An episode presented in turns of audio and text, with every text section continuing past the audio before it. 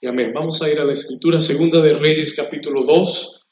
Voy a leer algunos versículos. Vamos a leer del 1 en adelante. Yo le pido que usted me siga. Quiero leer todos estos versículos para que usted tenga una idea completa de lo que vamos a hablar hoy. Dice en el versículo 1, y aconteció que cuando quiso Jehová alzar a Elías, ahora vamos a regresar a hablar un poquito de Elías, dice que cuando quiso Jehová alzar a Elías en un torbellino al cielo, Elías venía con quién? Con Eliseo de Gilgal. Y dijo Elías a Eliseo, quédate ahora aquí, porque Jehová me ha enviado a Betel. Escúcheme aquí, dice, y Eliseo dijo, vive Jehová y vive tu alma, que no te dejaré. Y descendieron pues a Betel. Y saliendo a Eliseo, los hijos de los profetas que estaban en Betel le dijeron, ¿sabes que Jehová te quitará hoy a tu Señor de sobre ti? Y él dijo, sí, yo lo sé. Y Elías le volvió a decir, Eliseo, quédate aquí ahora porque Jehová me ha enviado a Jericó. Y él le dijo, vive Jehová y vive tu alma, que no te quede, que no te dejaré. Y vinieron pues a Jericó. Versículo 5, y se, y se acercaron a Eliseo, los hijos de los profetas que estaban en Jericó, y le dijeron, ¿sabes que Jehová te quitará hoy a tu Señor de sobre ti? Y él respondió, sí, yo lo sé. Y Elías le dijo, te ruego, Elías de nuevo le dice, te ruego que te quedes aquí, porque Jehová me ha enviado al Jordán. Y él le dijo, vive Jehová y vive tu alma, que no, que no te dejaré. Fueron pues ambos, versículo 7. Y vinieron 50 varones de los hijos de los profetas y se pararon delante a lo lejos. Y ellos dos, Elías y Eliseo, se pararon junto al Jordán.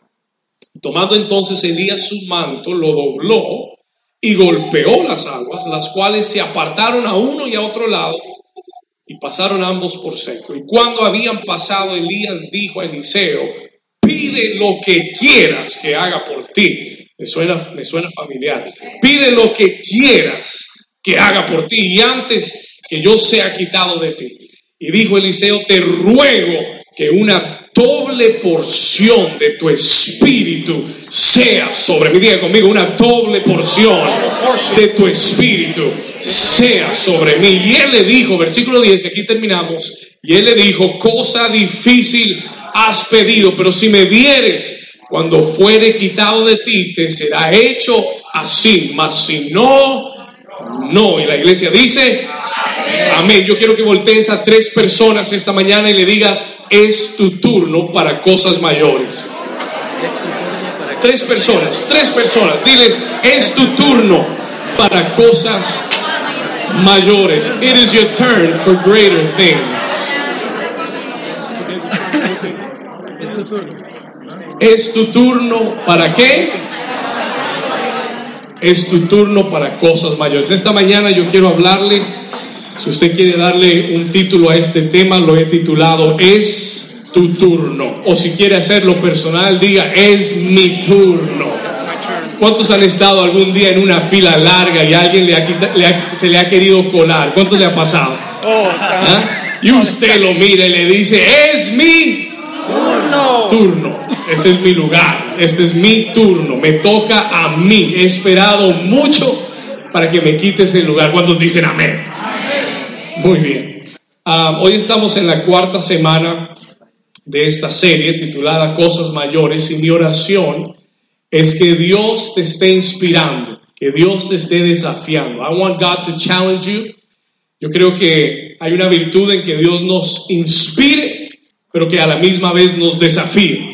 Amén. No solamente debemos ser inspirados, debemos ser desafiados.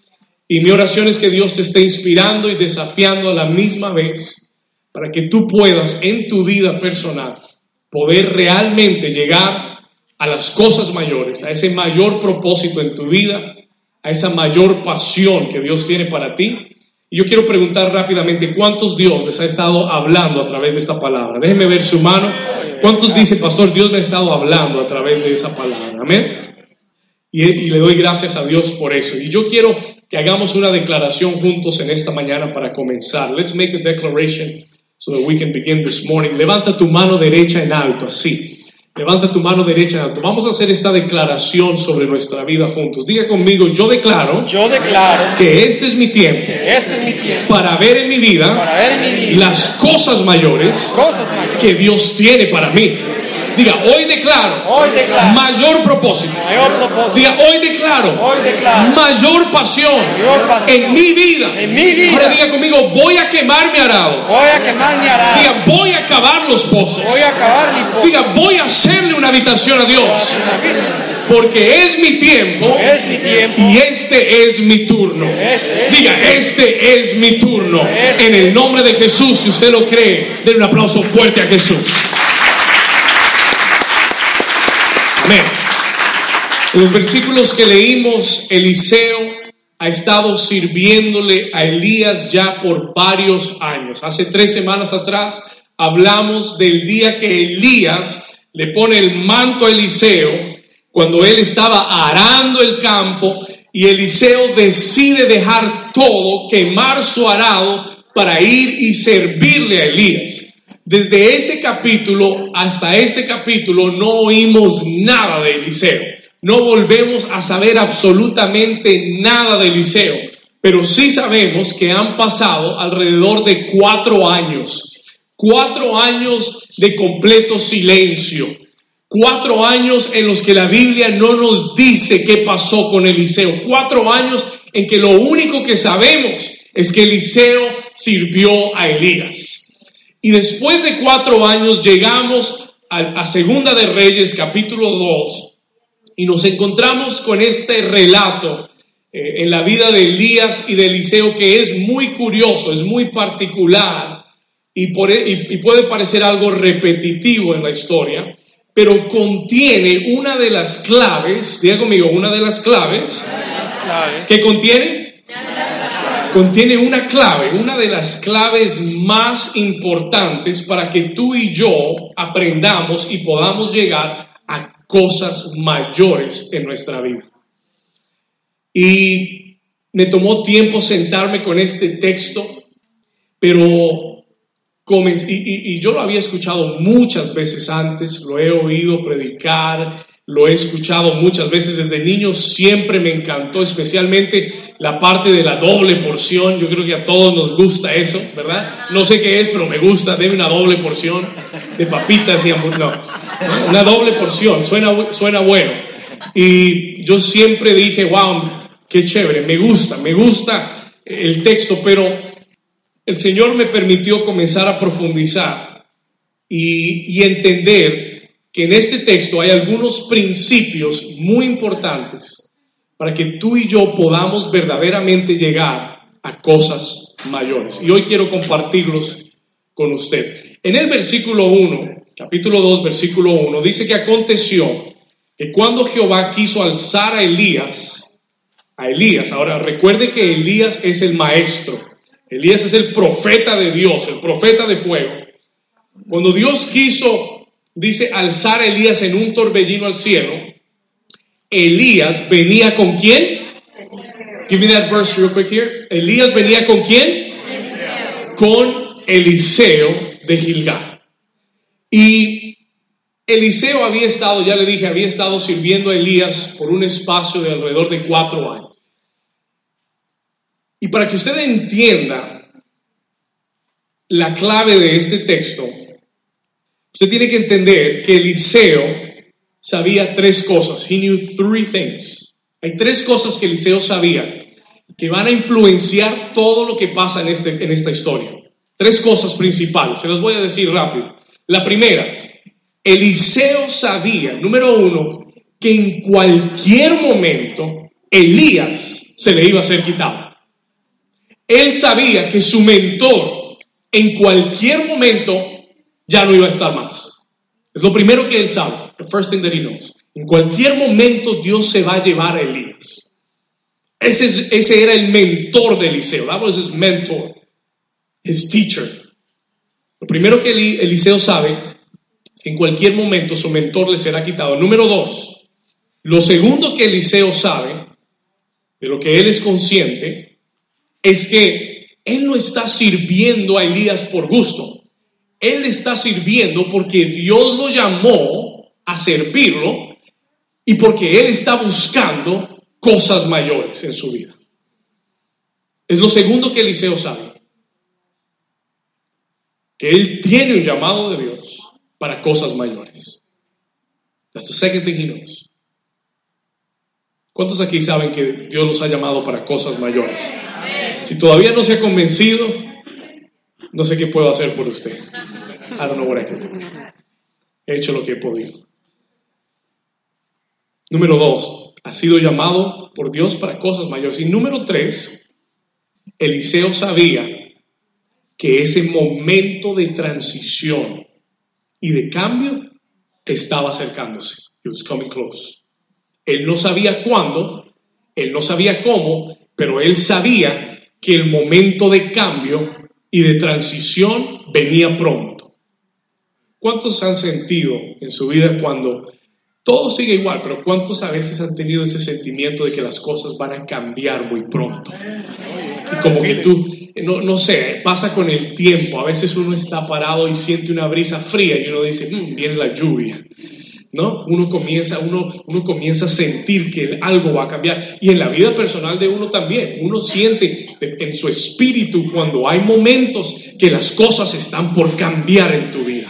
Amén, ¿cuántos han sentido eso? Bueno, Eliseo lo sabía, Eliseo sentía que algo muy pronto, diga conmigo, algo muy pronto Algo muy pronto va a cambiar. va a cambiar. Ahora dígaselo a su vecino, dígale al que, al que más le cae bien, dígale, algo muy pronto va a cambiar. Amén, que mejor le caiga, dígale. Algo muy pronto, ¿qué? ¿Va a qué? Cambiar.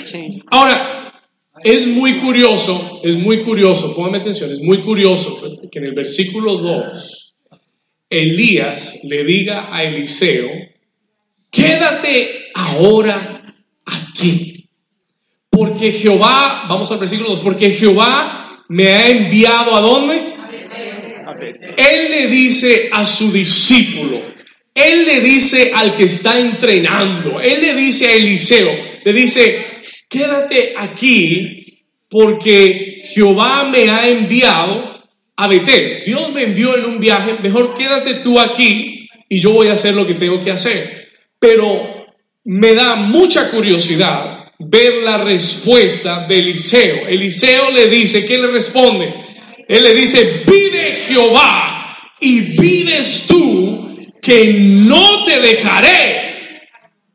Y descendieron pues, ¿a dónde? A Betel. Qué interesante que en ese momento Elías le diga a Eliseo, déjame solo. Y a mí me suena más como una orden que, que como una sugerencia. Él le dice, si él, no, él no le dice si quieres quédate aquí. Él no le dice si quieres espérame aquí, yo regreso y te recojo más tarde. Él le dice quédate aquí. Pero Eliseo le dice, vive Dios y vive y tú que sigues vivito, que no te dejo y me voy contigo. ¿Cuántos dicen amén? Escuche esto, listen to this. Ah, y yo pienso que hubiera sido más fácil para Eliseo haberse quedado.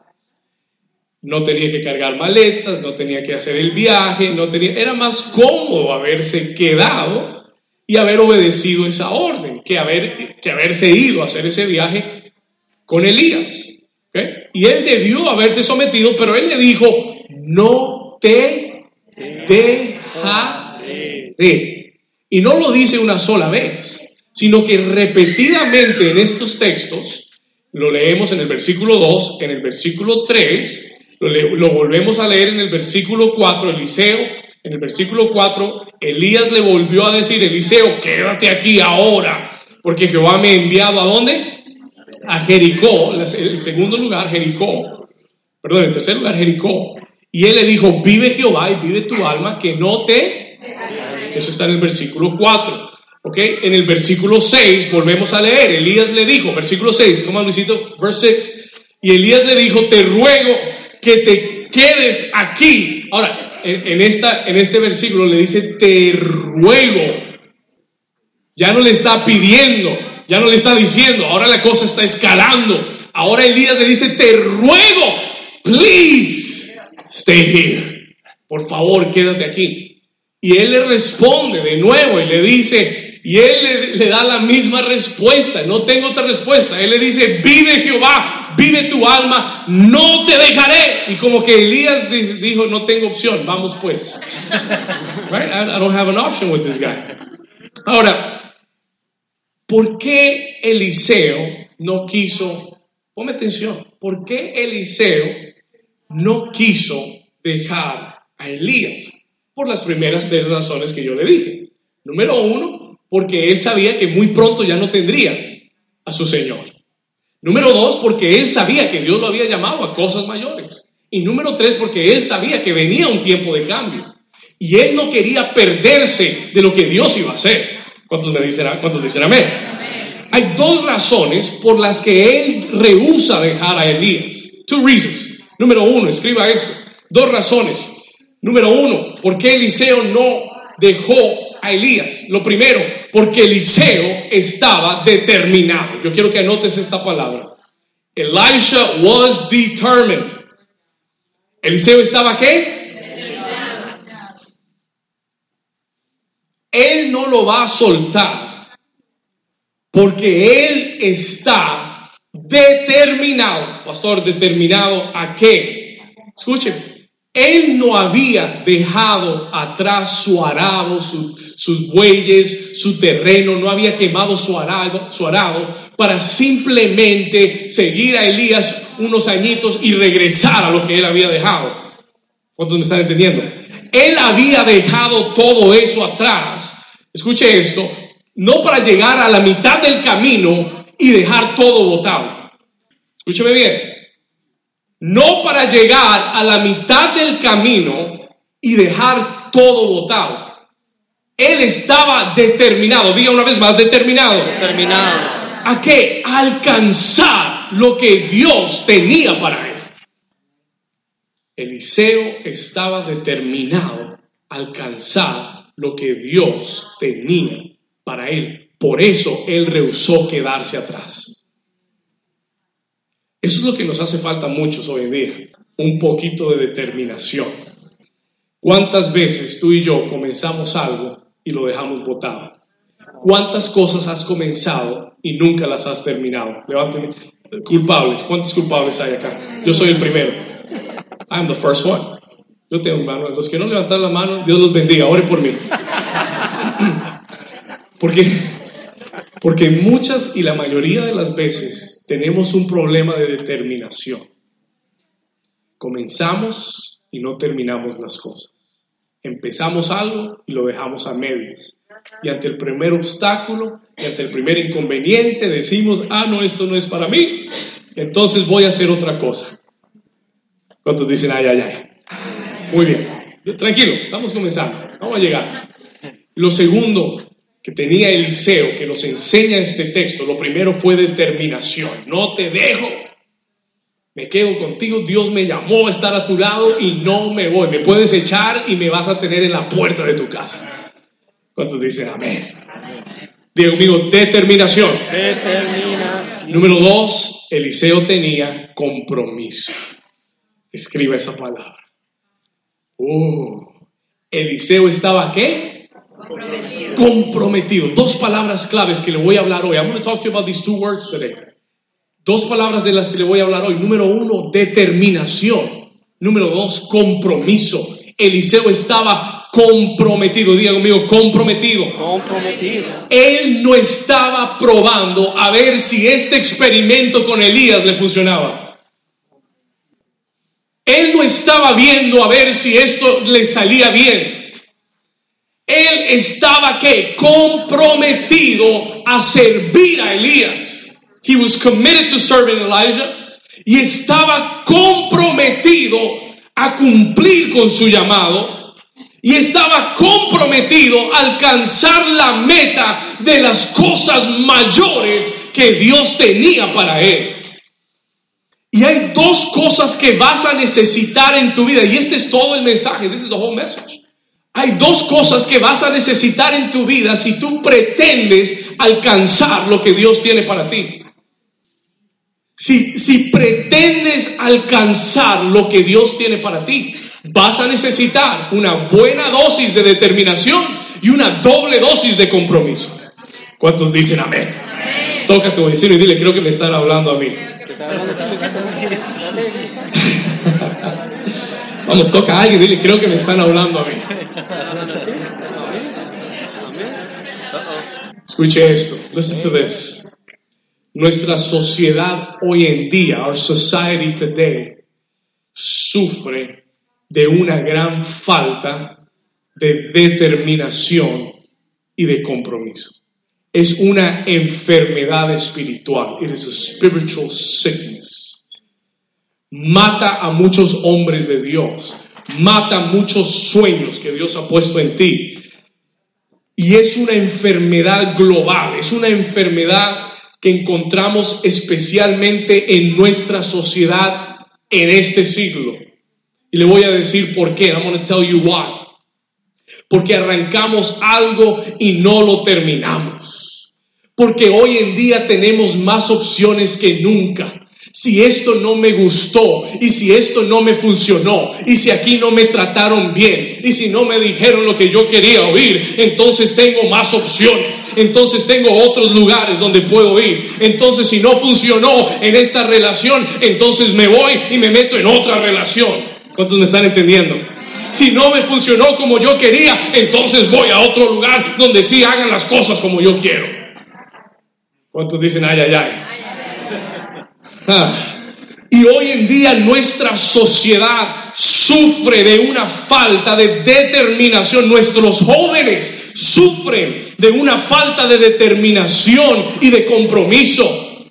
Y tenemos que enseñarles a nuestros hijos lo que es la determinación y el compromiso con lo de Dios. ¿Cuántos dicen amén? amén. Escúcheme bien. Hoy en día la sociedad sufre nuestra sociedad sufre porque tenemos muchas opciones y porque hay tantas opciones buscamos lo más fácil, lo más conveniente, lo que nos beneficia, lo, que no nos comprometa tanto. Mire, y se lo voy a decir así de sencillo. I'm going to tell you this simply like this. Hoy en día la gente ni siquiera quiere comprometerse a un contrato de celular. ¿Sabe que ese es el tema de las compañías hoy en día? Ven con nosotros sin contrato, sin compromiso. Y la gente dice, ¡Uh, Ah, me gusta, me gusta, porque si quiero cambiar, cambio. Porque si no me conviene, hay que darme. ¿Cuántos dicen ay, ay, ay? Ah, y, y, eso es un, y eso es un, y eso es solamente una ventanita. That's just a little window. Escuche esto, eso es una ventanita. Hoy en día, la entidad más importante de la sociedad, el matrimonio, está afectado e infectado por la falta de compromiso. ¿Cuántos me están entendiendo? Are you here? Oh, no, no, no, no me voy a comprometer, no. Tratemos, probemos, vivamos juntos y si no nos funciona, Tú te vas por tu lado y yo me voy por el mío y yo te digo, ya fracasaste, you already failed. Tu primer error fue no haberte comprometido. Y es una enfermedad que ha entrado aún a la iglesia. It's come even into the church. Escuche esto, porque la gente oh, quieren sentarse en la iglesia Quieren que Dios los bendiga, quieren que Dios les dé todas las cosas, pero no quieren comprometerse con Dios. They don't want to commit with God. Hoy estoy animado para predicar. Estoy inspirado. Escuche esto. Es mi cumpleaños, puedo decir lo que yo quiera. Gloria a Dios. Ore por mí. Pray for me. Escuche esto. Listen to this. Entonces, aún dentro de la iglesia y aún dentro de nuestro caminar con Dios, hay una falta de compromiso. Hay una falta de compromiso en la iglesia porque la gente dice, si, si el pastor eh, no, no, me abraza, no me saluda, si el pastor no predica lo que yo quiero, si me dicen, si me confrontan, si me dicen algo que no quiero escuchar, entonces eh, ahí cruzando la calle hay otra iglesia. Ahí voy y me siento. Y ahí me meto. Donde sí me aprecien, donde sí me quieran, donde sí me escuchen, donde sí hagan lo que yo quiero. Y esa es la enfermedad que hay aún dentro de la iglesia, porque no hay un sentido de compromiso y de determinación. ¿Cuántos me están entendiendo? Y por esa misma razón, muchos fallan con Dios. ¿Por qué? Porque no han tomado una decisión de verdaderamente comprometerse con Dios. Entonces tú quieres meter el piecito adentro, uno adentro, otro afuera. Y tú dices, no, no, no, cuando me conviene, entonces este pie adentro y cuando no quiero este afuera. Pero no quiero compromiso. Pues tengo una noticia para ti. Dios sí quiere compromiso. Y te voy a dar una segunda noticia. Te conviene que Dios se comprometa contigo. Y te conviene más a ti comprometerte con Dios. ¿Cuántos dicen amén? Amén. Come on, New Season. Dale un aplauso al Señor. Mucha gente fracasa en su caminar con Dios porque simplemente nunca se metieron completamente. Siempre andaron por la orillita, siempre andaron por el borde. No, yo estoy, pero pastor, si no estoy, no se preocupe, yo estoy bien. Entonces, siempre caminas por la orillita. Un día estás adentro, otro día estás afuera, un día andas por aquí. No, yo estoy bien, no se preocupe, pastor, andas, andas por el caminito, por el caminito. Amén. Pero, pero eh, recuerdo mucho una historia que me contaron de un niño que se acostó en su cama y a medianoche eh, se escuchó un, ruido fuerte y alguien se cayó y fue la mamá y vio al niño, al niño en, el suelo. Y she saw him on the floor, llorando. ¿Qué pasó, mi amor? No, me caí, mamá, me caí, me pegué. Y ella lo levanta, lo pone en la cama. Siguiente noche, Medianoche se cae, el niño llora. Ella va, ¿qué pasó, amor? No me caí, mamá, me caí. Lo levanta, lo pone en la cama. Tercera noche, se vuelve y va otra vez, recoge al niño, lo pone en la cama y le dice, le dice, mi amor, el problema es que tú duermes al borde de la cama. Y mientras sigas durmiendo al borde de la cama, siempre te caerás. Pero el día que te metas bien adentro de la cama, no va a haber lugar para que te caigas. ¿Cuántos dicen amén? ¿Cuántos dicen amén? Y el día que te metas bien adentro con Dios, no va a haber lugar donde te puedas caer, porque Él te va a estar protegiendo. ¿Cuántos dicen amén? Amén. Toca a tu vecino y dile, comprométete con Dios. Comprométete con Dios. Gloria a Dios. Métete en la cama y pon a Dios a tu lado. ¿Cuántos dicen amén? Yo tengo una noticia para darte. Hoy Dios está buscando a Eliseos. God is looking for Elijahs en los que Él pueda hacer cosas mayores, no personas perfectas. No, no lo malentiendas ni lo malinterpretes. Dios no está buscando a un Eliseo que sea perfecto para hacer cosas grandes y mayores. Dios no está buscando personas que no tengan debilidades. Todos tenemos debilidades, todos tenemos defectos, pero Dios está buscando a Eliseos comprometidos, comprometidos con Dios y con su proceso en, en su vida. Yo sé lo que es estar comprometido con Dios. Yo sé lo que es el compromiso. Me encanta el compromiso. No le tengo miedo al compromiso. Cuando yo doy mi palabra y me comprometo a algo, ahí estoy. Usted puede confiar que voy a estar ahí. Y hablando de celulares, imagínense, llevo 15 años con la misma compañía. ¿Cuántos dicen gloria a Dios? 15 años y me tratan mejor por llevar tanto tiempo. ¿Sí o no? Porque dicen, wow, este hombre es fiel, este hombre no se nos va, hay que tratarlo bien. Y uno tiene que tener compromiso en su vida personal, en, el- en las cosas de Dios, en el ministerio, con la familia. Hay que tener determinación para tener esta iglesia en pie después de seis años. Hay que estar comprometido. Hay que estar comprometido. Hay que estar determinado. Y yo aprendí que Eliseo pasó por cuatro lugares. Y hoy te quiero hablar de cuatro lugares en las que tu compromiso va a ser probado. Vamos a hablar de esto. Cuatro lugares en las que todo creyente será probado en su compromiso. ¿Cuántos están listos para aprender? ¿Cuántos quieren saber los cuatro lugares? Ok, vamos a ir. El primero, anote, anote esto para que, para que no se le olvide, para que lo tenga presente. Tú vas a ser probado en, en estos cuatro lugares. Pero hay algo muy lindo que Dios te va a dar si tú permaneces a través de esos cuatro lugares. En el primer lugar a Eliseo le dijeron, quédate aquí. Y él dijo, aquí no me quedo, yo sigo contigo. El primer lugar se llamó Gilgal, anote eso, Gilgal. Vamos a ponerlo aquí arriba. Gilgal representa el lugar de corrección, el lugar de la circuncisión y de la corrección. Ponle atención a lo que le quiero decir. Amarres el cinturón. How do you say that when they're on the airplanes? What do they tell them? Fasten your seatbelts. Passengers. We're about to take off. Gilgal. Cuando Josué iba a entrar a la tierra prometida, a conquistar la tierra prometida, antes de entrar en la tierra prometida, Dios le dijo, llévalos a un lugar llamado Gilgal. Hace, meses atrás hablamos de Gilgal y hablamos de la circuncisión.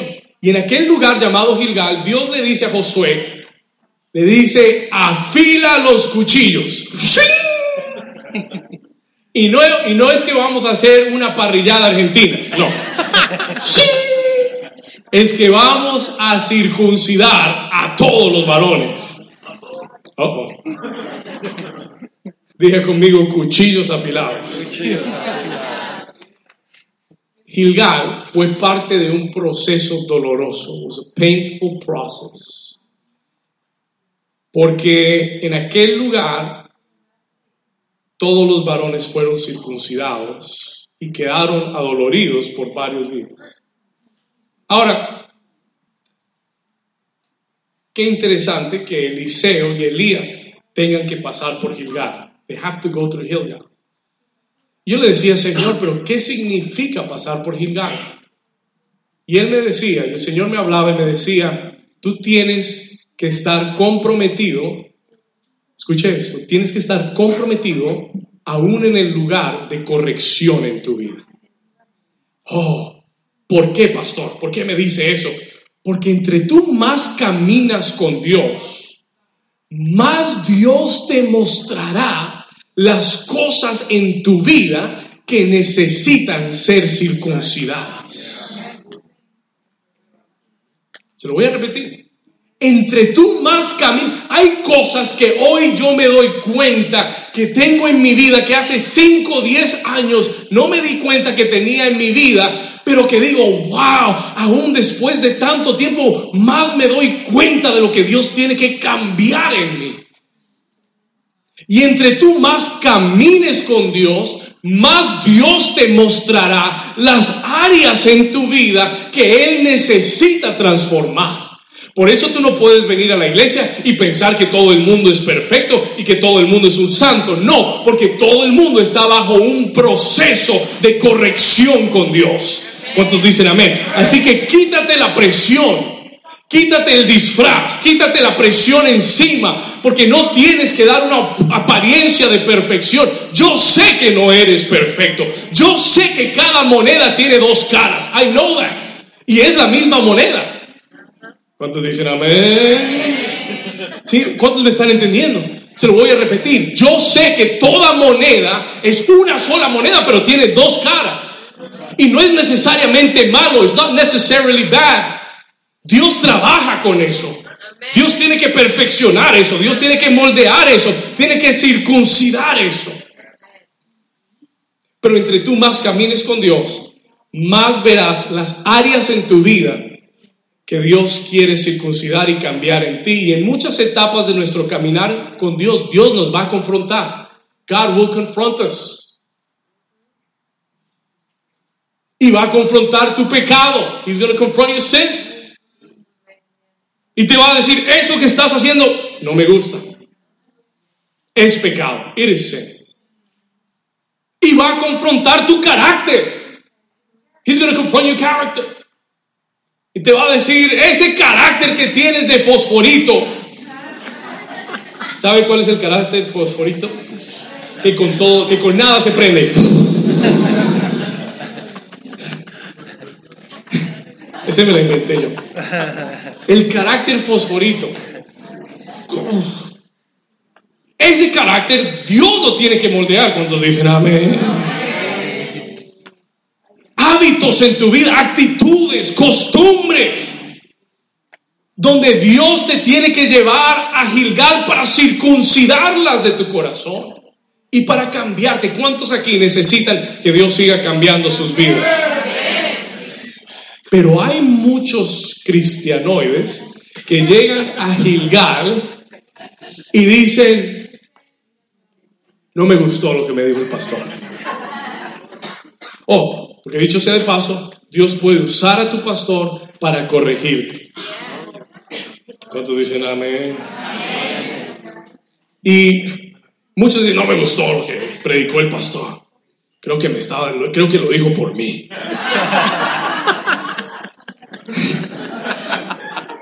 a mí me toca todo lo bueno que digo y todo lo, no tan bonito que digo. Escúcheme. Pero como dice mi abuela, ¿cómo es, ¿cómo es mami? El que le caiga el guante, que se aguante. Algo así, ¿no? Sí, Entonces, escuche esto, listen to me here. Um, en Gilgal es el lugar donde muchos abandonan el camino. Porque muchas personas dicen, no me gustó lo que me dijo. No me gustó cómo me dijo. No me gustó eso que dijo el pastor. Y tú tienes una opción. O muchas veces es con Dios. Tú tienes que entender que lo que yo te diga desde este altar, desde este púlpito, no me lo inventé yo. Y por eso yo saco la escritura y te la hablo. Para que tú no digas, no, que el pastor dijo y tal, tal, tal. No, no. El pastor está repitiendo lo que Dios dijo. Y si tú tienes un problema, arréglate con Dios. Yo no lo escribí. I didn't write it. Yo solamente te lo estoy diciendo. Entonces, tú tienes que entender que Dios te va a probar. God will test you en Gilgal. Dios te va a mostrar el cuchillo y te lo va a pasar por encima. Y tú tienes una opción de decir, Señor, cámbiame y transfórmame, aunque me duela, aunque toque mi ego y mi orgullo, aunque no me guste lo que me dicen o lo que me digas, pero circuncídame. O tú puedes decir, Señor, no es para mí el cuchillo, mejor no regreso. Así de sencillo. Ahora, miren lo que dice el libro de Hebreos, anote esta cita, Hebreos capítulo 12, Luis, rápido, Hebreos 12, 5. Acompáñeme ahí rápido. Y mire lo que el Señor dice, look at what the Lord says acerca de la corrección. Hebreos 12:5. Vamos a leer aquí. Dice, ¿y habéis ya olvidado la exhortación que como a hijos se os dirige, diciendo, Hijo mío, no menosprecies la disciplina de quién? Señor. Ni desmayes cuando eres reprendido por Él. No desmayes cuando el Señor te reprenda. ¿Sabe por qué desmayamos? Porque somos muy orgullosos. No, a mí nadie me dice lo que tengo que hacer. Yo ya tengo 48 años. 56, 65, 72. 85. Estoy muy grande para que me estén mandando. Pero ¿saben lo que eso es? You know what that is? Esa actitud, y no digo de una edad específica, cualquiera lo puede decir a cualquier edad. Pero esa clase de actitud demuestra orgullo en el corazón. It shows pride in your heart. Tú estás muy grande para que te corrijan. ¿Cuántos dicen? Ah, sí, sí, yo lo he dicho. Amén, amén, amén. Pero el Señor quiere que dejes el orgullo, que dejes la terquedad y que para ti sea más importante que Dios te cambie que que tú sigas, que sigas haciendo lo que tú quieres hacer. Porque si yo sigo haciendo lo que yo quiero y eso que estoy haciendo me está llevando a la muerte, entonces es un gran problema. Ahora, vamos al versículo 6. Sigamos leyendo. 6. Verse 6. Porque el Señor, al que ama, Disciplina. y azota a todo aquel que recibe por hijo. Si Él te ama, te corrige. Y si no te ama, te deja hacer lo que te dé la gana. Versículo 7. Miren lo fuerte de esta palabra. Dice, si soportáis la disciplina, ¿sí qué? Soportáis. ¿Qué hay que hacer? Soportar. Si la soportas, entonces Dios te va a tratar como a un hijo. La señal de un hijo es que se deja disciplinar, se deja corregir, no se rinde porque lo corrigieron, no se va porque le, dieron la corrección. Si, o si soportas la disciplina, Dios te trata como hijo, porque ¿qué hijo es aquel a quien el padre no disciplina? Versículo 8. Pero si os deja sin disciplina, de la cual todos han sido participantes, entonces sois bastardos y no hijos. Esa palabra duele. Esa es una palabra fuerte. Pero el Señor te dice, si yo no te disciplino, no te considero hijo. Eres como si fueras un bastardo sin padre. Pero porque soy tu padre, te corrijo como, como un padre a un hijo. ¿Cuántos dicen amén? Amén. ¿Cuántos dicen, Señor, voy a perseverar en la corrección? Voy a perseverar, aunque me des pao, voy a perseverar. ¿Cuántos dicen amén? Mira el versículo 11. Let's jump to verse 11 real quick. Hebreos 12, 11. Quiero leer este último versículo para que usted vea.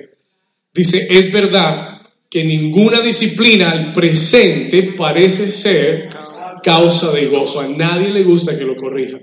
A nadie le gusta ser disciplinado, sino de tristeza. Pero, léalo conmigo, pero después da qué cosa? Fruto apacible de justicia a los que en ella han sido ejercidos. ¿Cuántos dicen amén? Denle un aplauso a la palabra de Dios.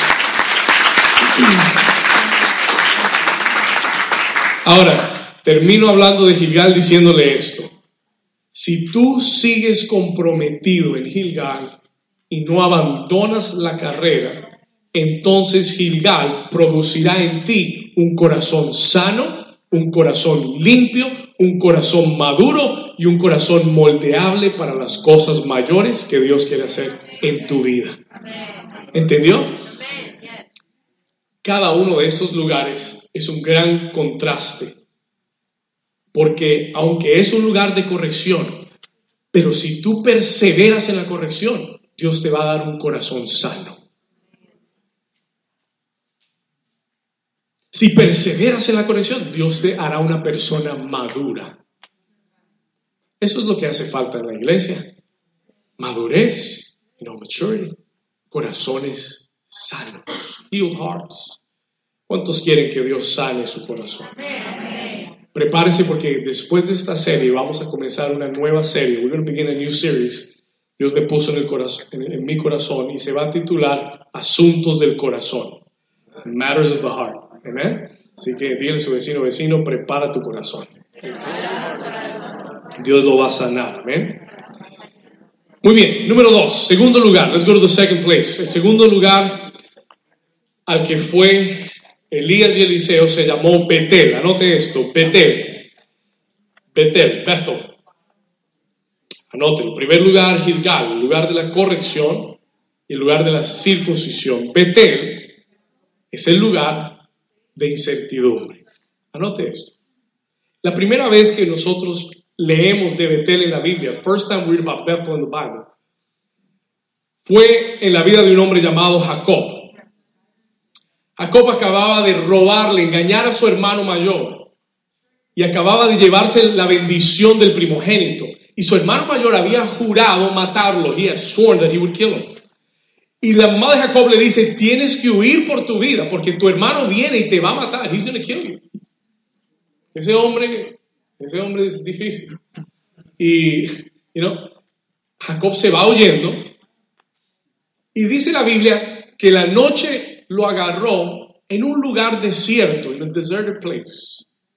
Ahora, piense por un momento que Jacob no, no sabía hacia dónde iba. Jacob no tenía dirección, él no sabía cómo llegar. ¿eh? Había muchos incógnitos, muchas incertidumbres en su vida. Y la noche lo agarró en un lugar solitario. Y lo único, dice la Biblia, que encontró fue una piedra donde poner la cabeza. Y ahí se acostó. Y Betel fue ese lugar, pero Betel representa, anote esto, representa en nuestra vida el lugar de incertidumbre. Yo quiero que sepas que es fácil estar comprometido cuando todo te va bien. Es fácil estar comprometido cuando las cosas salen como tú planificaste que salieran. Es fácil seguir comprometido cuando ves los milagros, cuando tu fe está alta. Es fácil estar comprometido cuando los momentos son buenos, pero, diga amigo, pero, yo tengo que anunciarte que no todo en la vida cristiana serán momentos buenos y que vendrán días difíciles y que vendrán momentos de incertidumbre donde vas a tener muchas preguntas, donde vas a tener muchas dudas, donde te vas a preguntar, ¿será que Dios está conmigo? Y si Dios está conmigo, ¿por qué me pasó esto? Why did this happen? Y van a haber momentos donde va a llegar la incertidumbre y el enemigo te dirá, ¿dónde está Dios? Where is God? Y si Dios me prometió esto, ¿por qué no se ha cumplido? Y hay momentos en el que dirás, no sé en qué dirección va mi vida. Y son momentos de incertidumbre. Uncertain. Ahora, escuche esto. Listen to this. Es fácil en un momento de incertidumbre en tu vida perder el compromiso. When things are uncertain in your life, cuando no sabes la dirección, es fácil decir, ¿yo para qué hago eso? ¿Yo para qué le sirvo a Dios? ¿Yo para qué estoy aquí? ¿Qué sigo haciendo en este lugar? Yo lo sé porque yo me he hecho esa pregunta. I've made myself that question. Yo lo sé porque he estado en momentos de incertidumbre en mi vida, donde le he preguntado, Señor, ¿será que estoy haciendo lo correcto? ¿Será que tú sí me enviaste a abrir una iglesia? ¿Será que yo sí estoy llamado para esto? Am I called to do this? Porque las cosas no han salido como yo he querido. Porque no he visto los resultados que he querido ver. Y entonces el enemigo viene y te hace toda esa clase de preguntas que te ponen a dudar, que te ponen a desconfiar de Dios. Y comienzas a bajar tu compromiso. You begin to lower your commitment. No, necesito un break. I need a break. Yo no estoy en contra de los breaks. I'm not against breaks. Pero sí estoy en contra de abandonar los compromisos. Si tú tienes un negocio con alguien, si tú tienes un compromiso con alguien, lo mejor es que lo, lo cumplas. Porque después, como cuando las parejas llegan a un momento difícil en el matrimonio y dicen, tomémonos un break. Bad idea. Bad idea. Mala idea. Pésima idea. Digo, cuando están dentro de un matrimonio. Cuando hay un compromiso establecido. Mala idea. En el momento en el que tú abres un espacio,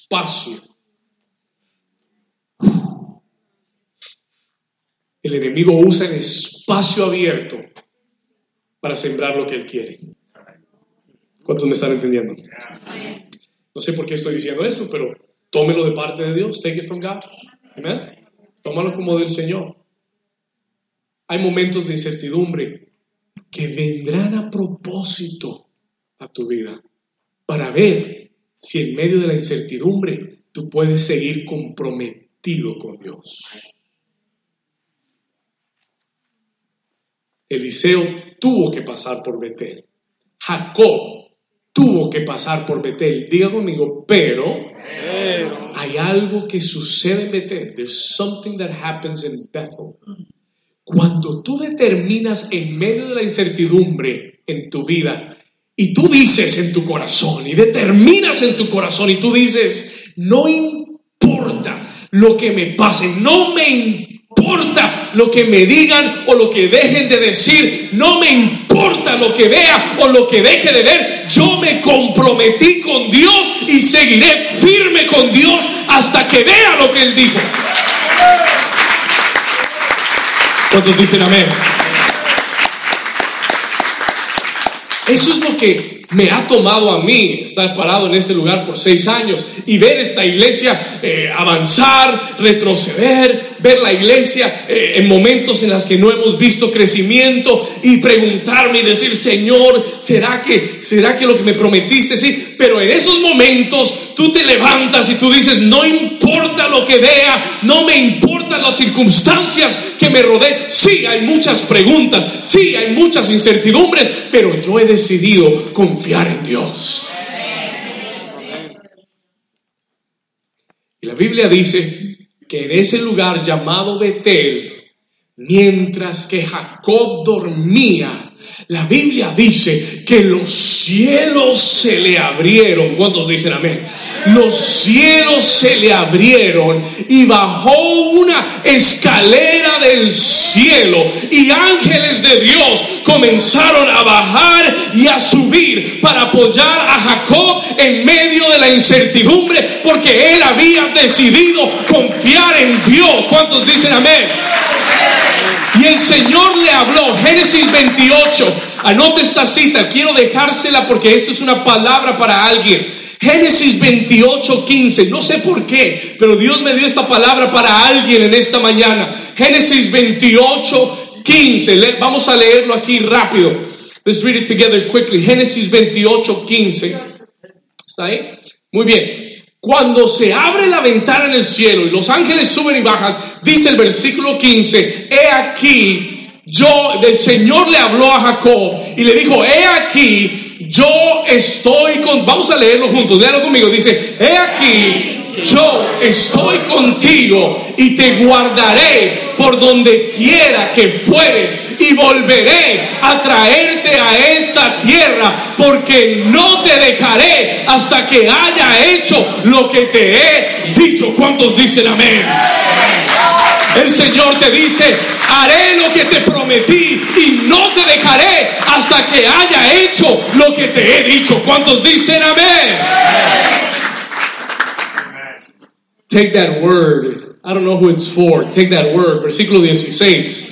Vamos al 16, rápido. Dice, y despertó Jacob de su sueño y dijo, ciertamente Jehová está en este lugar. Y yo pensaba que era un lugar de incertidumbre. Y yo pensaba que era un lugar de duda. Y yo pensaba que era en un lugar de soledad. Pero ciertamente, digo conmigo, ciertamente Jehová estaba en ese lugar. Versículo 17, vamos a leerlo rápido.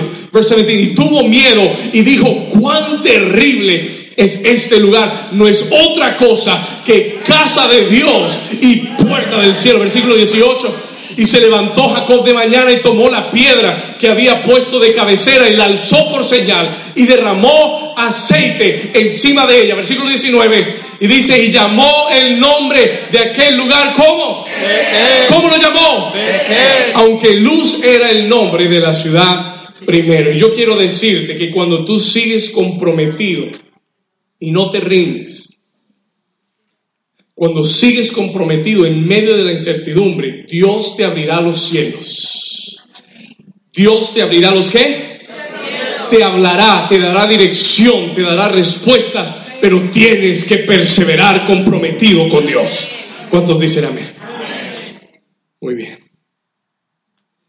El fruto de Gilgal es un corazón sano. El fruto de Betel son cielos abiertos. Respuestas de Dios pero tienes que perseverar. Número tres, Jericó. Jericó. Tercer lugar, vamos a ir, ya vamos llegando. Dígale al vecino, ya vamos a llegar al Jordán, no te preocupes. Vamos por Jericó. Note esto, Jericó es el lugar de los obstáculos. Jericó fue famosa por las que ¿Por las murallas. Por las murallas de Jericó. No, no fue por nada más. Jericó era famosa por las murallas de Jericó. Y las murallas representan obstáculos. They represent obstacles. Y tu compromiso será probado en la corrección, será probado en la incertidumbre y será probado con obstáculos, with obstacles. Escuche esto, listen Existen obstáculos que están rodeando tus promesas. Existen obstáculos que están rodeando las cosas mayores que Dios tiene para ti. Y lo importante de las murallas de Jericó es entender que las murallas no cayeron en un día. They didn't fall one day. Hay una razón muy interesante por la que Dios pone este, este, texto en la Biblia. Y es para que entendamos que hay murallas que no caen en un día. Hay murallas que no caen en un abrir y cerrar de ojos. No les tomó un día, les tomó siete días derribar esas murallas. Y yo quiero decirte que hay obstáculos que van a probar tu compromiso, tu determinación, Vendrán obstáculos que rodearán las cosas mayores que Dios te ha prometido y no caerán en un abrir y cerrar de ojos. No caerán con una sola oración. Ah, ¿cuántos dicen amén? No van a caer con una sola oración. Porque si mucha gente dice, no, ya oré, pastor, ya clamé, ya le pedí al Señor y no he visto nada. Tienes que aprender a tener determinación y compromiso si quieres ver eso en tu vida. Porque es que las murallas de Jericó no caen con una oración, caen con siete vueltas y el último día otras siete vueltas más. ¿Cuántos me están entendiendo? Hay murallas que requieren tu compromiso para que se caigan. Hay murallas que solo caerán si tienes la necesaria determinación para verlas caer. How many of you understand what I'm saying? Esta iglesia no crece porque Dios me dio una palabra y me dijo, David, vas a tener una iglesia de multitudes. Amén, Señor, amén. Entonces me voy a sentar, voy a orar y que el próximo domingo todo este salón se llene. Padre, llena este salón en el nombre de Jesús. Amén. y llego el siguiente domingo y veo menos gente y digo, ay Señor no me quiere, Señor no me oyó la oración, el Señor me prometió, pero yo no sé si va a pasar. Mucha gente que se pone a llorar. Diga conmigo, compromiso, Determinación. Toca a tu vecino y dile, vecino, compromiso y determinación. Porque vas a tener obstáculos porque no va a ser tan fácil como tú piensas. Y al menos que no estés comprometido y determinado, las murallas no van a caer. Pero si Dios te dijo, dale siete vueltas, una todos los días, y ora, y cree, y alaba, entonces you better get up, and you better start walking, and you better start declaring, and you better stop believing, and you better not stop doing what God called you to do. How many of you here with me? You better, oh, tienes que pararte y darle la vuelta. Y si terminaste de darle una vuelta y nada ha pasado, dale otra vuelta. And keep going around. ¿Y por qué sigues dando vueltas? ¿Y por qué sigues orando por lo mismo? Porque Dios me dijo que lo hiciera. Porque Dios no me dijo que parara. Porque Dios me dijo que mientras que yo siga comprometido y determinado, el milagro sucederá. Vamos a darle un aplauso fuerte a Jesús. God is good. La pregunta es, ¿cuán comprometido estás para ver caer esos muros en tu vida? ¿Cuán comprometido estás para ver los muros caer en tu familia? Porque el enemigo pone grandes muros en las familias. He does. Tú tienes que estar bien comprometido con Dios. O si no te vas a rendir. Tienes que estar determinado.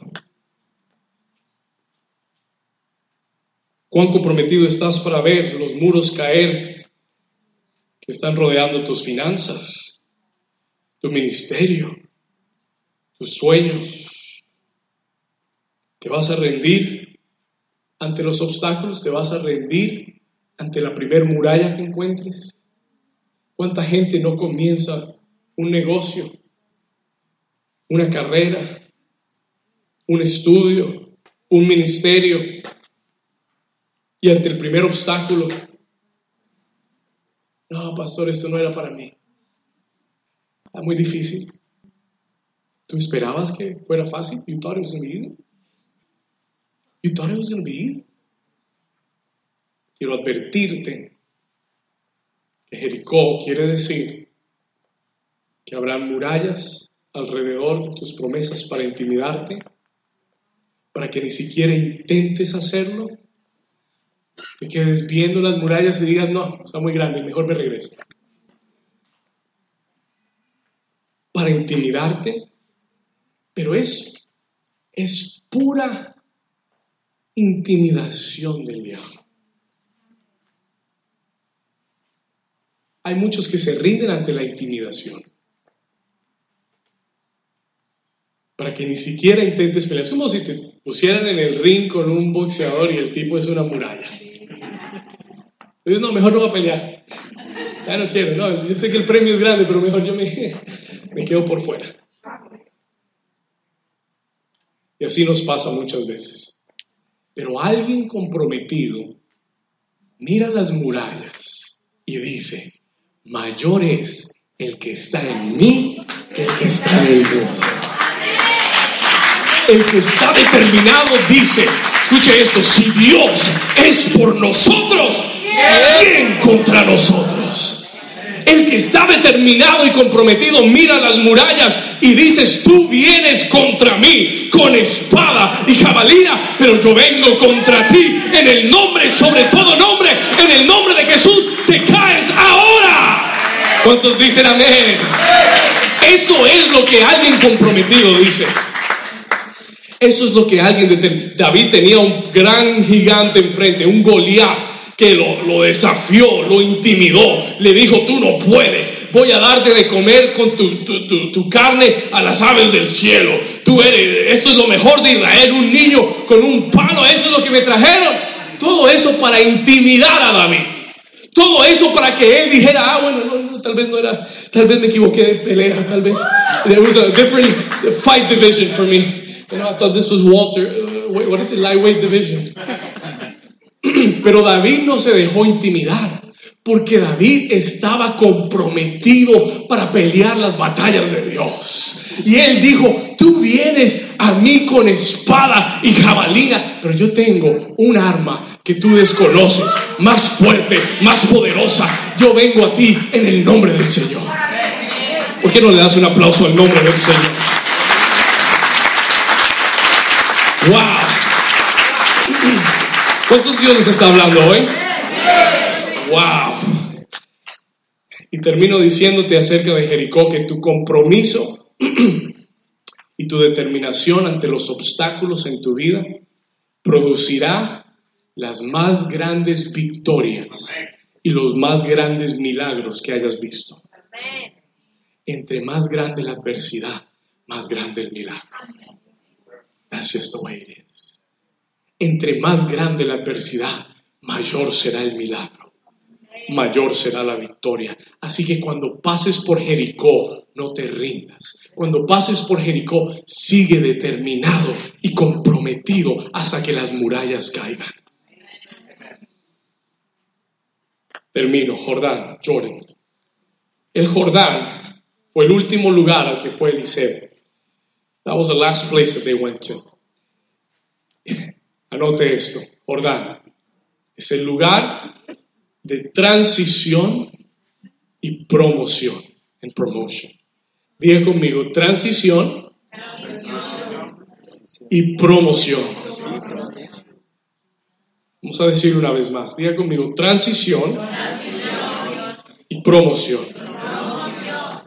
Y Dios me dio esta palabra porque yo, yo creo y voy a declarar en esta mañana que esta iglesia está entrando en una temporada de transición y promoción. ¿Cuántos dicen amén? ¿Cuántos reciben esa palabra? Se lo voy a repetir. Let me say that again. Y te lo digo no porque, no, no porque quiera decírtelo, te lo digo porque el Espíritu Santo me paró. Yo tenía otra cosa ayer acá. Y él me dijo, no, no, no, David, borra lo que tienes y escribe esto. Write this down. Yo le dije, ¿qué quieres que escriba? Diles que el Jordán, cuando tú has pasado por Gilgal, y cuando tú has pasado por Betel, y cuando tú has pasado por Jericó, vas a llegar a un, lugar llamado Jordán. Y yo le dije, Señor, ¿y qué es el Jordán? Él me dijo, es un lugar de cambios y de promoción para tu vida. Es un lugar de cambios y de promoción para tu vida. ¿Cuántos dicen amén? Y yo quiero que sepas que Dios hoy te está diciendo, prepárate, porque vienen cambios y viene promoción para tu vida.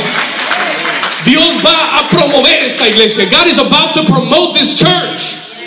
Porque esta iglesia ha sabido perseverar. Porque esta iglesia se ha determinado y comprometido con Dios. Y cuando tú has pasado el compromiso y la determinación, Dios te lleva a un lugar llamado Jordán. Y Jordán es el resultado, escriba esto, Jordán es el resultado del compromiso y la determinación. No puedes llegar a Jordán si no has pasado por Gilgal, si no has pasado por Betel y si no has pasado por Jericó. Pero cuando has estado en la corrección, en la incertidumbre y frente a los obstáculos, entonces Dios te dice, bienvenido al Jordán. Welcome to your Jordan. ¿Cuántos dicen amén? Lea conmigo el versículo, vamos acá, versículo 7. Estamos en Segunda de Reyes 2, 7. Voy llegando al final, I'm going to the end. Todo buen predicador dice al menos siete veces voy llegando al final. Eso ya lo sabemos. Así que no se preocupe. Vaya contando cuántas voy diciendo. Voy en la tercera. Jordán, versículo 7. Y vinieron 50 varones de los hijos de los profetas. ¿Cuántos se dieron cuenta? ¿Cuántos? 50 varones. ¿Cuántos de ustedes se dieron cuenta que durante todos los lugares a los que Eliseo iba, habían esos profetica, profeticos, no sé cómo decirle, profe, profe profeticos, que debían diciéndole a Eliseo, profetuchos, profetuchos, que venían diciéndole a Eliseo, y le decían, ¿sabes que te vas a quedar solo? ¿Sabes que hoy Dios te va a quitar a Elías? Y ¿saben por qué ellos le decían eso? You know why they were saying that? No se lo decían porque querían advertirlo, no. ¿Saben por qué se lo decían? Porque, lo es, porque le tenían envidia. Porque le estaban diciendo te vas a quedar sin trabajo, porque se te va a ir el jefe y después con quién vas a andar, te vas a quedar solo. You're going to be by yourself. ¿Cuántos me están entendiendo? Y él nos mandaba qué? No pelees con ellos. No fight No pelees con la oposición. No pelees con la adversidad. Solamente no los oigas. Just don't hear. Amén. ¿Cuántos dicen amén? Amén. ¿Estamos acá? Sí, eh, eh, escuché una, un, un dicho en estos días que me gustó, lo escribí, lo anoté en mi mente. Decía, si sus alabanzas no te hicieron, sus críticas no te pueden destruir. ¿Cuántos dicen amén? Ah, si sus, si sus halagos no te formaron, sus críticas no te pueden destruir. Y ellos venían diciéndole, ay, te vas a quedar solo, ay, no vas a tener, eh, tu, tu, tu, tu, maestro se va, el Señor se lo va a llevar, ay, te vas a... Y él decía, Shh, tranquilos, don't worry, yo sigo, sigo donde tengo que ir, I'm going. Ahora, vinieron 50 varones de los hijos de los profetas y se pararon delante a lo que? ¿A lo qué? a lo lejos, porque es que ellos no estaban comprometidos y no podían ir con Elías y Eliseo a donde ellos iban a ir. Entonces, parados a lo lejos, ellos dos, Elías y Eliseo, se pararon junto a dónde? Junto al Jordán. Porque el acceso al Jordán es solo para aquellos que han permanecido comprometidos y determinados a través de todas las etapas. Los hijos de los profetas en todo lugar le decían, ay no, ¿para qué sigues ahí? Se te, van a quitar a, Elías y tal. Eliseo seguía comprometido. Cuando llegaron al Jordán, solo Elías y Eliseo tuvieron acceso. Versículo 8, vamos acá, versículo 8. Lea esto. Y tomando entonces Elías su manto, Elías su manto, lo dobló y golpeó las aguas, las cuales se qué? Se apartaron a uno y, al otro lado. ¿Y quiénes pasaron? ¿Quiénes pasaron? ¿Quiénes son ambos? That's. Solo ellos dos. Solo ellos dos pasaron el Jordán. Solo los dos que habían mantenido el compromiso y la determinación pasaron el Jordán. ¿Cuántos me están entendiendo? ¿Por qué? Escuche esto, porque la transición y la promoción son el resultado del compromiso y la determinación. Punto. Es lo que te da acceso al próximo nivel, la determinación y el compromiso. Ahora, en el versículo 9, vamos acá, cuando habían pasado, Elías le dijo a Eliseo, tú has estado conmigo y no me has soltado, no me has dejado, has estado comprometido, has estado determinado. ¿Qué es lo que quieres? What do you want? Pero esa pregunta no se la hicieron a los otros profetas. Solo fue para Eliseo.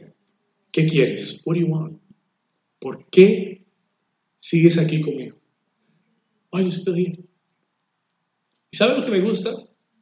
Que Eliseo no duda, no pierde. Esa es una pregunta difícil. That's a hard question. El hombre de Dios te dice, ¿qué quieres que haga por ti? Pídeme. Yo me hubiera puesto a pensar. ¿Qué le pedimos? Pero su respuesta fue directa. ¿Sabe por qué? Porque él sabía muy bien lo que quería porque él no había seguido comprometido y determinado como alguien que va sin rumbo. Él sabía que él quería cosas mayores. Y por eso le responde y le dice, lo único que quiero es que me des una doble porción de tu espíritu. Diga conmigo una doble porción. Y eso quiere decir, yo quiero cosas mayores. He estado sirviendo, pero yo quiero cosas mayores. I. Tú tienes que saber por qué estás comprometido. Tú tienes que saber por qué sigues determinado. Why are you committed and determined? Él dijo, quiero una doble porción. Versículo 10, sigamos, ya vamos llegando. Y él le dijo, cosa difícil has pedido. Lo que quieres es difícil, it is hard. Pero si permaneces hasta el final, si el día que soy quitado me, me vieres, si no me sueltas, si no me dejas ir solo a ningún lado, si sigues con esa misma actitud que has tenido y ves cuando Dios me lleve al cielo, entonces será tuyo. It will be yours. ¿Cuántos dicen amén? Escuche esto.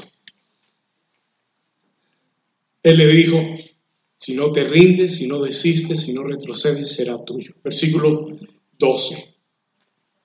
Vamos al 11.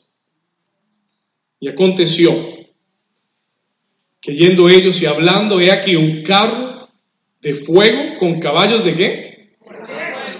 ¿Qué hizo? Apartó a los dos en un instante, tan pronto como Eliseo pidió, vino un carro de fuego, vino de repente, los apartó y Elías subió al cielo en un torbellino, versículo 12, y viéndolo quién, Eliseo clamaba, Padre mío, Padre mío, carro de Israel y su gente a caballo. Y nunca más le vio. Tomando sus propios vestidos lo rompió en dos partes. Pero, versículo 13, mire lo que dice, cuando Elías iba subiendo al cielo en aquel carro de fuego, algo se le cayó. Something ¿Sabe qué se le cayó? A Elías se le cayó su manto. Give me that mantle real quick. Give me the mantle in the basket. Quickly. Luisito, throw it to me. Throw it.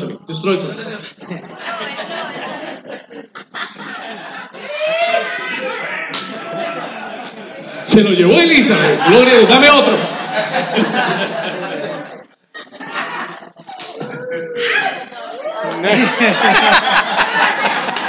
Nos vamos a quedar sin mantos hoy acá. Gloria a Dios. Mujeres de fe. Amén. Aquí va. Se va Eliseo. Se va Elías. Amén. Wow, no vamos a poder terminar este mensaje.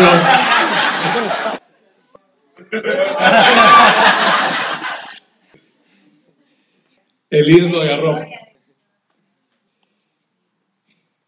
Y yo bendigo a los que se pararon y agarraron el manto, porque es una palabra profética en la que el Señor te dice, un manto que recoges es para decirte que es tu turno. It is your turn. Es tu turno. Es tu turno. Diga conmigo, es mi turno. Cuando el manto cayó a sus pies,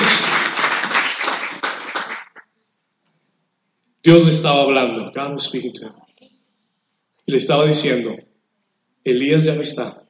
Elijah's no longer here. Escúcheme acá, ponme atención. Elías ya no está. Me lo llevé. Pero aquello que has pedido, aquello que has creído, aquello por lo que te has comprometido tantos años, tantos años que has luchado sin desistir, el Señor te dice, el manto está a tus pies. Recógelo porque es tu turno. It's your turn. ¿Cuántos dicen amén? Vamos, diga conmigo, es mi turno. Versículo 14, póngase de pie conmigo stand to your feet with me. Vamos a leer el 14. Y tomando el manto de Elías que se le había caído, Eliseo lo tomó y él golpeó las aguas. Y él dijo, ¿dónde está Jehová, el Dios de Elías? Yo no sé, I don't know. Yo no sé si Eliseo tenía toda la fe requerida, pero él tomó el manto, he took the mantle. Él tomó el manto entendiendo que era su turno para hacer cosas mayores y dio un paso de fe. Él vio las aguas y dijo, si Elías lo hizo, yo también lo voy a hacer. Dios, tú estuviste con Elías. Ahora, ¿dónde estás? Where are you? ¿Estás conmigo? Pero dio un paso de fe. Tomó el manto, golpeó las aguas Y así que hubo golpeado del mismo modo las aguas, ¿qué hicieron? Se apartaron a uno y a otro lado y pasó Eliseo. And Elijah passed. Cierra tus ojos y levanta tus manos conmigo en esta mañana. El Señor me envió a decirte que es tu turno.